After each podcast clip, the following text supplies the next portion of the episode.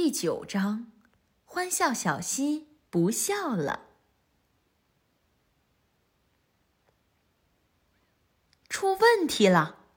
第二天一大早醒来的时候，青蛙爷爷就知道了。开始的时候，他不知道问题出在哪里。他坐着，只把头伸出水面，眨着那双鼓鼓的大眼睛。试着找出哪里有问题。突然，他意识到周围很安静，这是一种不同寻常的安静。他以前从没有经历过这种安静的感觉。他错过了一些东西，可是他想不起来是哪些东西。不是洪义东先生的歌声。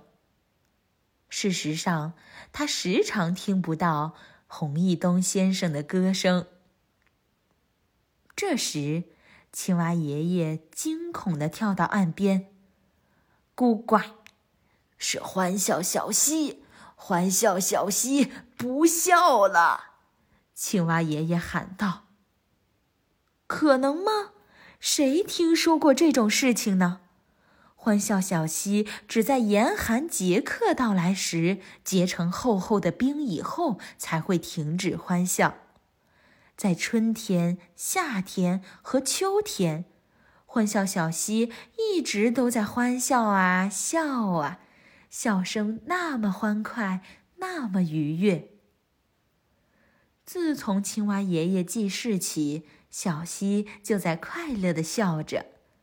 而且你知道，青蛙爷爷年长又有智慧，他能回忆起很久很久以前的事情。欢笑小溪从来没有在这个季节停止过欢笑，现在也不可能发生这种事情。青蛙爷爷把手放在一只耳朵后面，用心的听着，听着。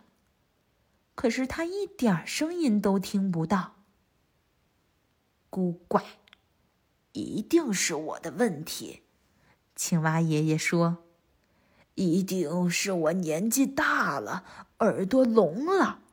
我去问问麝香鼠杰利。”青蛙爷爷跳进水里，朝微笑池塘中心游去，那也是去往杰利家的方向。这时，他真正意识到，那天麝香鼠杰利和水獭小乔告诉他的话一点儿都不假。微笑池塘确实出了大问题。途中，他时不时停下来四处查看，恨不得把鼓鼓的大眼睛安在头顶上观察。是的，青蛙爷爷的眼睛此时。真像是长在了头顶上。微笑池塘变小了，水量减少了，再也无法微笑了。你要去哪儿，青蛙爷爷？这时，从他的头顶上传来一个声音。青蛙爷爷抬头看了看。原来麝香鼠杰利正坐在一块大石头上，低着头跟他说话。大石头高出水面的距离已经是先前的两倍了。我我要去你家找你，青蛙爷爷回答。这没有用，麝香鼠杰利说，因为我不在家呀。再说了，你也游不到我家。为什么？青蛙爷爷吃惊的问道。“因为那里已经没有水了，变干了。”麝香鼠杰利难过的回答。“你说什么？”青蛙爷爷喊起来，他简直不敢相信自己的耳朵。我没有骗你，这是真的，就像我正坐在这里是真的一样。”杰利伤心地说。“听着，麝香鼠杰利，跟我说实话，欢笑小溪还在笑吗？青蛙爷爷尖叫着问道。